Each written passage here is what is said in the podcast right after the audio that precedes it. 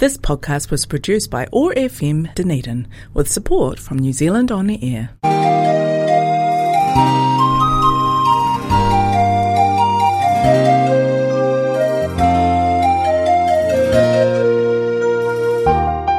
This is the Dunedin Chinese Culture Show. 欢迎收听丹尼丁中国文化秀。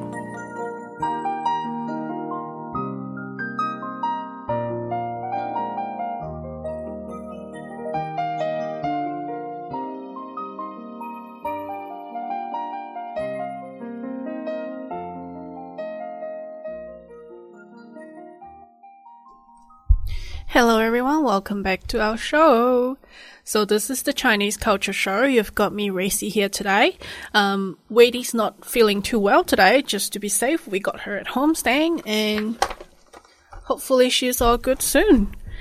Um, so there's a lot of stuff happening in town at the moment with a lot of um, Chinese programs and stuff like that. If you are interested in learning and getting to know what's happening, get in touch with us on Facebook, Dunedin Senior Chinese Association, or um, you can follow Weidi Xu, W E I D I space X U. That's a personal Facebook. But go on to and like our um, Association's Facebook page and see what's happening and what we are up to.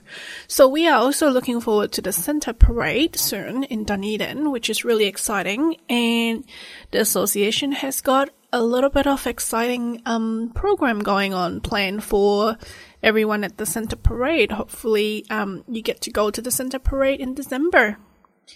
All right. Um, today we will possibly be doing fully, or not possibly, we are doing fully English um show today because Weidi's not here, and I thought I probably should do it in English so that we are clear and I don't have to catch my breath.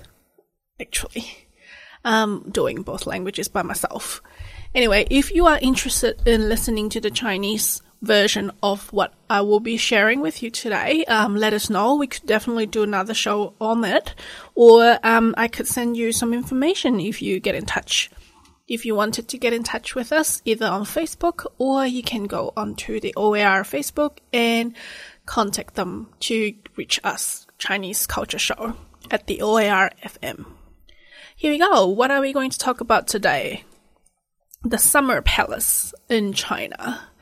So the summer palace is called Yihe Yuan in Chinese. Um, it's a vast ensemble of lakes, gardens, and palaces in Beijing. So we did the um, the last session, two sessions actually. We did two sessions on Gugong, one on the historical and architectural stuff, and the second session was more about the touristy stuff, which I like more actually. Um, and Today we will be talking about the summer palace. So if you are going to Beijing on a holiday and you're going to the um, maybe you could actually also plan to go to the summer palace. So it is an imperial garden in the Qing dynasty. Inside includes Longevity Hill, Kunming Lake, and 17 whole bridges. It covers an expanse of 2.9 square kilometers, three quarters of which is water.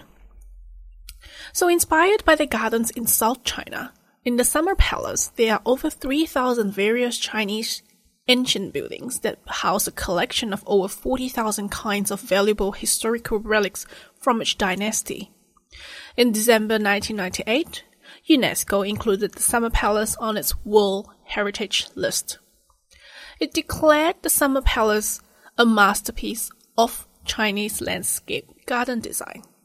The natural landscape of hills and open water is combined with artificial features such as pavilions, halls, palaces, temples, and bridges to form a harmonious ensemble of outstanding aesthetic value.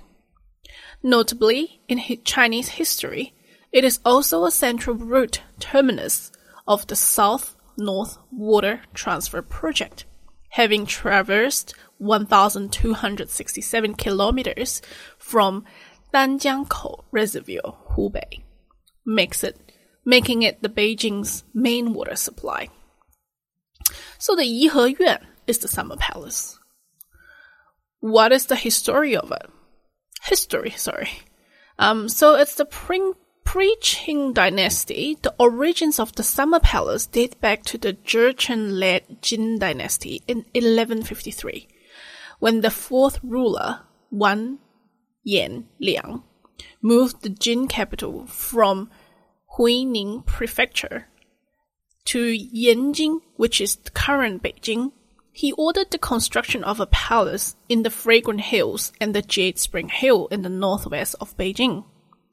Around 1271, after the Yuan dynasty established its capital in Kambalik, present-day Beijing, which is the same, um, the engineer Guo Shoujing initiated a waterworks project to direct the water from Shenshan Spring, which is Shenshan Quan in Baifu village, Changping, into the western lake, the Xihu, which would later become the Kunming Lake. Guo's aim was actually to create a water reservoir that would ensure a stable water supply for the palace.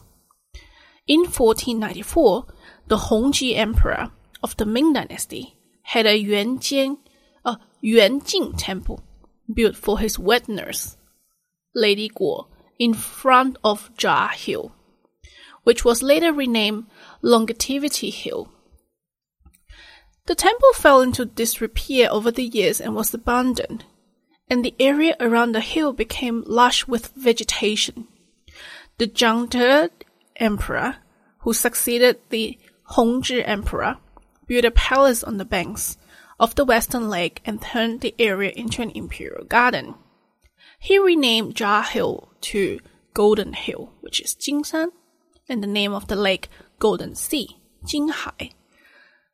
Both the Zhengde Emperor and the Wanli Emperor enjoyed taking boat rides on the lake during the reign of the Tianqi Emperor.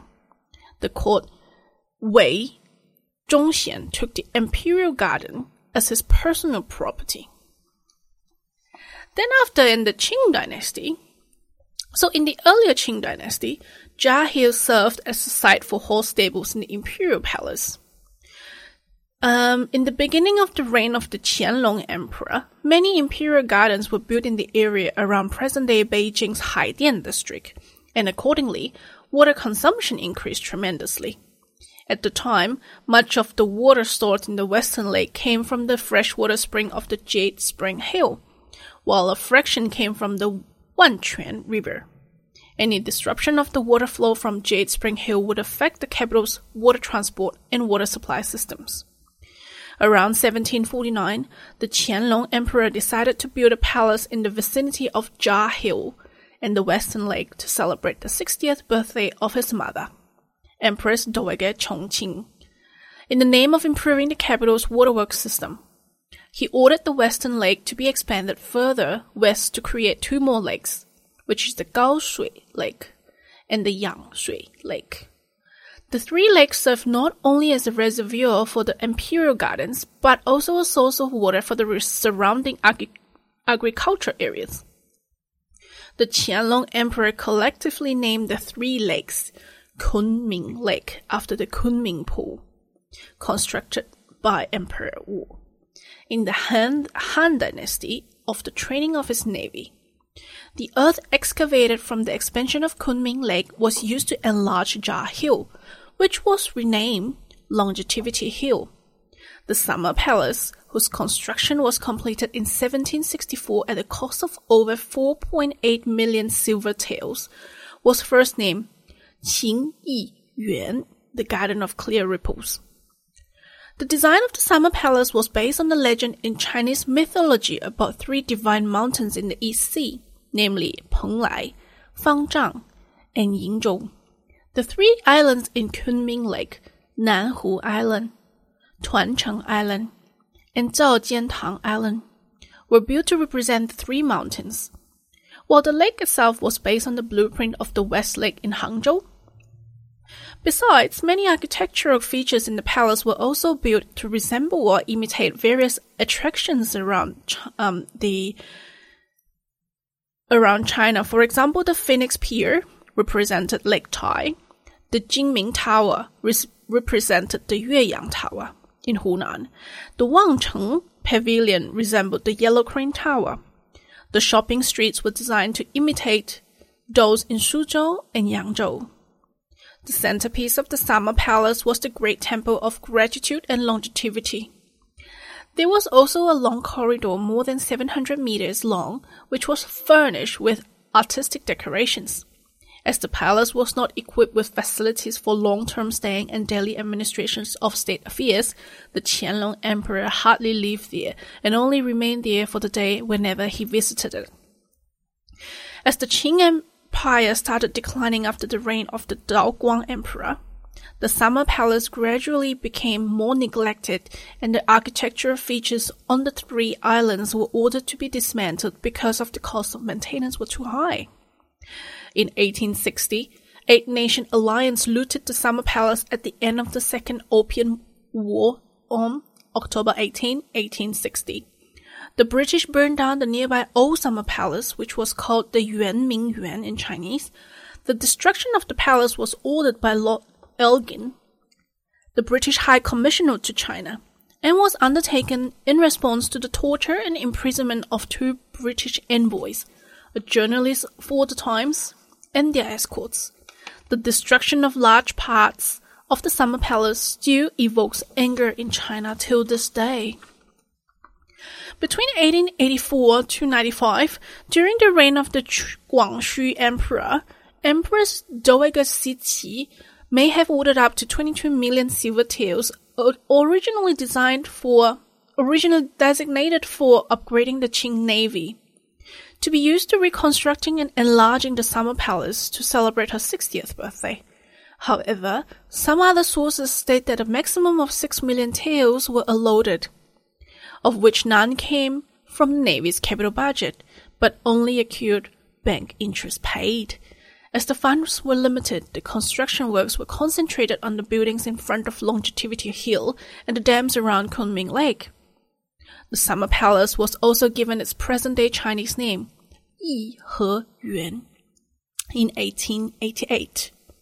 In 1900, toward the end of the Boxer Rebellion, the Summer Palace suffered damage again when the forces of the Eight Nation Alliance destroyed the Imperial Gardens and seized many artifacts stored in the palace. The palace was restored two years later. Post-Qing dynasty, in 1912, following the abdication of the Puyi, the last emperor, the Summer Palace became the private property of the former imperial family of the Qing Empire. Two years later, the Summer Palace was opened to the public and entry tickets were sold. In 1924, after Puyi was expelled from the Forbidden City by the warlord Feng Yuxiang, the Beijing municipal government took charge of administrating the summer palace and turned it into a public park. After 1949, the Summer Palace briefly housed the Central Party School of the Communist Party of China. Many of Mao Zedong's friends and key figures in the Communist Party, such as Liu Yazi and Jiang Qing, also lived there. Since 1953, many major restorations and renovations work will have been done to the Summer Palace, which is now open to public as a tourist tourist attraction and park. In November 1998, the Summer Palace was designed designated sorry designated a World Heritage Site by UNESCO. Towards the end of 2006, the Chinese government also started distributing commemorative coins to celebrate the Summer Palace as a cultural relic of the world. So there are also attractions um, where you go and tour around the palace in China if you go to Beijing as well, which could be really interesting. Well, I personally have not been there to be honest. I didn't have enough time when I was in Beijing, and because Beijing, you know, the traffic was actually quite intense. Um, the only um the, the really really um how to call it so i went to beijing a long time ago and the traffic was so bad that we kind of sat in the tourist bus for kind of most of the day to be honest so i can't really remember what i did in beijing well i went to gugong but um i also went to some of the places the popular places but yeah not many places to be honest anyway if you're there for longer you probably want to plan some time to go to the summer palace What are the attractions there? Let me have a look. Um, so the attractions of the Summer Palace. The entire Summer Palace is centered around the Longevity Hill and Kunming Lake, with the latter covering about the three quarters of the area. Most of the important buildings were built along the north-south axis of Longevity Hill, which is divided into the front hill and the back hill. There are three small islands within Kunming Lake, Nanhu Island, Zhaojiantang Island, and Jijingge Island. The west dam of Kunming Lake divides the lake into two. The east dam was constructed during the reign of the Guangxu Emperor. The attraction in the Summer Palace may be divided into six different sections or scenic areas. The halls, the Longevity Hill, the Kunming Lake, the farming and weaving picture scenic area, the long corridor, and the central access area. Summer Palace is among the most visited destination in China, ranking it in the top five, and attracts about 10 million tourists annually. Well, of course, that is like pre-COVID numbers. So let's see what's in the front hill. So in the front hill, you get the Eastern Palace Gate, which is called the Donggongmen. Um, the main entrance to the Summer Palace. And then you've got the Hall of the Benevolence and Longevity, Ren, Shou, Dian.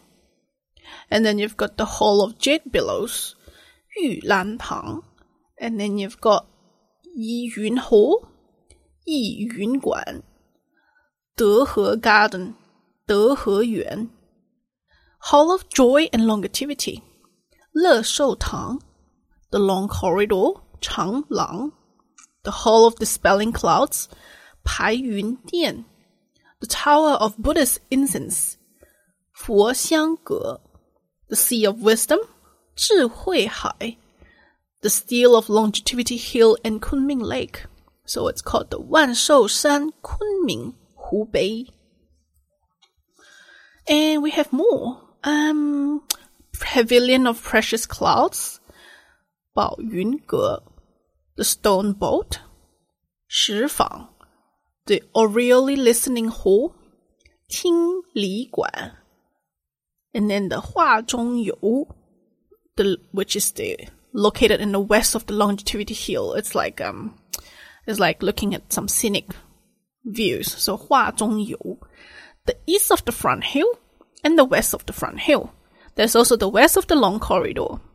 They are the they are the places to go in the front hill.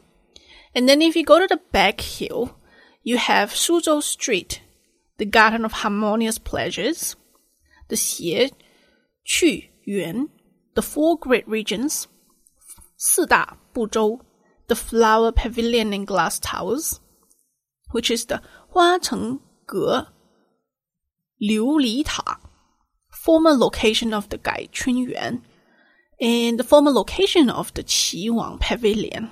So that is in the back hill.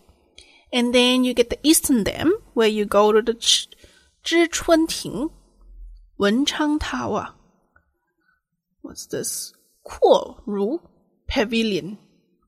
The Tong Niu, which is the bronze ox, which is a bronze statue of an ox built in 1755.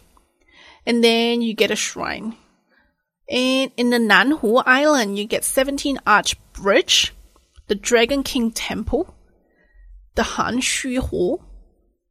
And then in the Western Dam, you get Lake Dividing Bridge, the Jade Belt Bridge, the Binfeng Bridge, Jingming Tower, the Mirror Bridge, the White Silk Bridge, the Willow Bridge, and the Farming and Weaving Picture Scenic Area. So that is um the scenic area was built during the Qianlong Emperor's time. It was designed to bring the life or is designed to bring to life a scene from the daily lives of pheasants. So this area was excluded from the Summer Palace after it was renovated by Empress Dowager Cixi. In 1949, the area was occupied by the People's Liberation Army and a paper-making factory was built there. In 2003, the area was incorporated back into the Summer Palace and some old buildings were restored. It is quite interesting what we can see from the Summer Palace, to be honest. Um, so if you like the Chinese history and you would like to go and see some really nice historical buildings and with a lot of Chinese culture um, aspect in it, I think Summer Palace is a good place to go, but definitely wear comfortable shoes because in China, everywhere you go, you have to walk quite a lot. Yeah, so um, this is the Summer Palace that I have prepared for you. And I hope you enjoy the show today. And do let me know what you want to listen about in the um, show because I don't know what to prepare for you, to be honest. Um, and hopefully we get to hear Wei next show. Thank you for listening, and I hope you enjoy my show.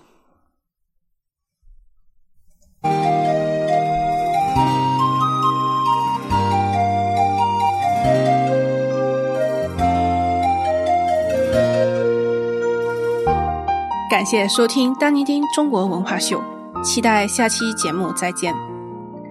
Thank you for listening to the Dunedin Chinese Culture Show. We look forward to having you with us again on our next show. If you would like to listen to our past shows or other OAR programs, head to our podcast on oar.org.nz or stay with us live on FM 105.4 or on AM 1575. Have a great day.